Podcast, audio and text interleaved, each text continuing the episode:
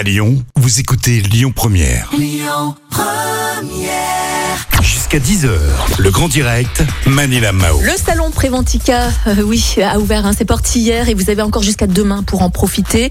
Vous allez pouvoir rencontrer 350 experts, 180 conférenciers. Vous allez pouvoir participer à des ateliers et découvrir 900 innovations. Et pour euh, en parler justement ce matin, j'ai le plaisir de retrouver Dominique Steller, euh, titulaire hein, de la chaire P économique au micro de Lyon Première.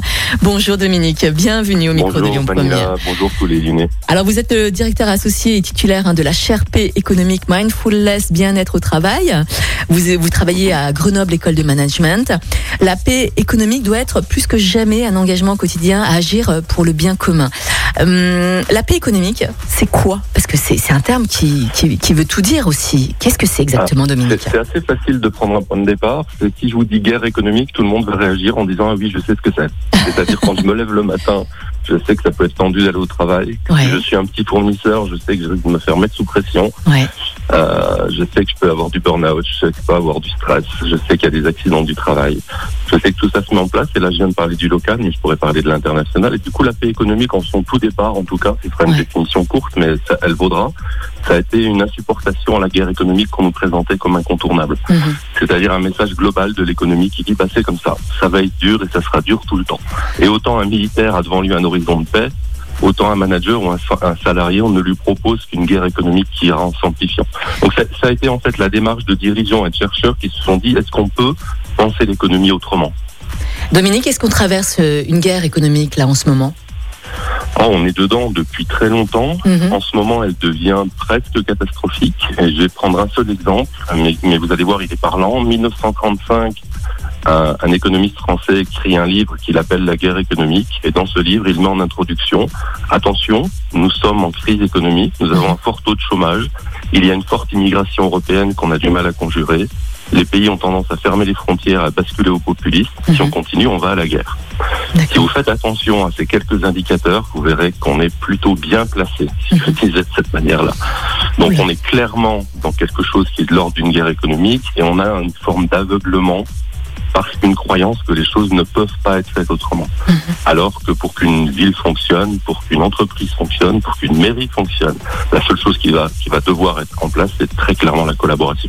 Est-ce qu'on va apprendre justement à mettre en place une paix économique lors de votre table ronde qui aura lieu justement aujourd'hui à 16h30 à Eurexpo lors de ce salon Préventica? Alors, dans la conférence du matin, l'idée, ça va être d'aller plus loin sur votre question initiale. C'est quoi? Mhm. Raconter un peu plus comment c'est arrivé et qu'est-ce que c'est. Oui. Et dans le et dans l'atelier effectivement de l'après-midi, l'idée de fond, c'est très clairement de, de faire témo- témoigner des dirigeants. Certains d'entre eux sont des partenaires de mon centre de recherche, d'autres ne sont pas partenaires, qui vont venir raconter pourquoi à un moment donné ils ont fait ce choix-là en se disant j'ai envie d'avoir une entreprise qui contribue fondamentalement mieux au bien commun Mhm. et qui va permettre à ses salariés d'avoir la sensation de réellement euh, donner sens à leur vie professionnelle. Justement, quels sont vos conseils pour être en paix économique du coup, Dominique? Oh, le premier conseil, euh, et, et- et c'est important, puisque quand, quand vous dites être en paix économique, ça sous-entendrait qu'à un moment donné, on va atteindre un, un état ultime, ce à quoi je ne crois pas. Mhm. Le premier conseil, c'est d'accepter l'idée que la vie ne va pas bouger, mais que la vraie question, c'est est-ce que je m'engage ou est-ce que je ne m'engage pas? Est-ce que je fais quelque chose dans ce sens-là ou pas? Si un collègue me met en doute dans une réunion publiquement, Mhm. est-ce que simplement je me crois plus fort que lui et je l'agresse ou je l'humilie? Ou à l'inverse, est-ce que je me sens plus faible et si je me sauve?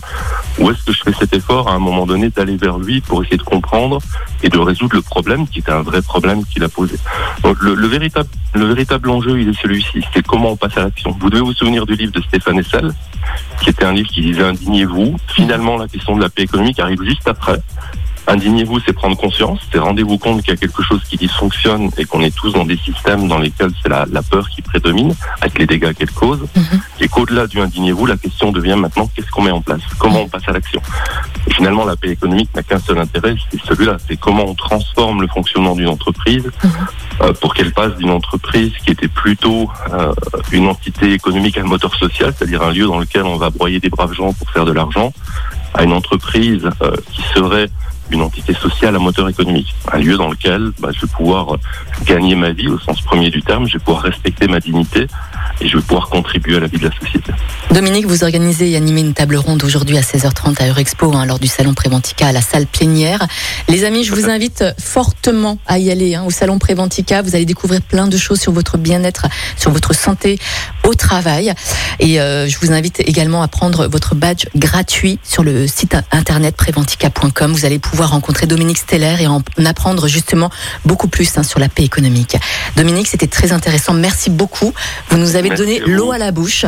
Je vous dis à très bientôt, Dominique. Et puis bon salon euh, Préventica hein, à Lyon. Et bienvenue à Lyon. On vous souhaite une belle journée, Dominique. Merci beaucoup. Allez, on écoute tout de suite Ben. Écoutez votre radio Lyon Première en direct sur l'application Lyon Première, lyonpremière.fr et bien sûr à Lyon sur 90.2 FM et en DAB+. Lyon Première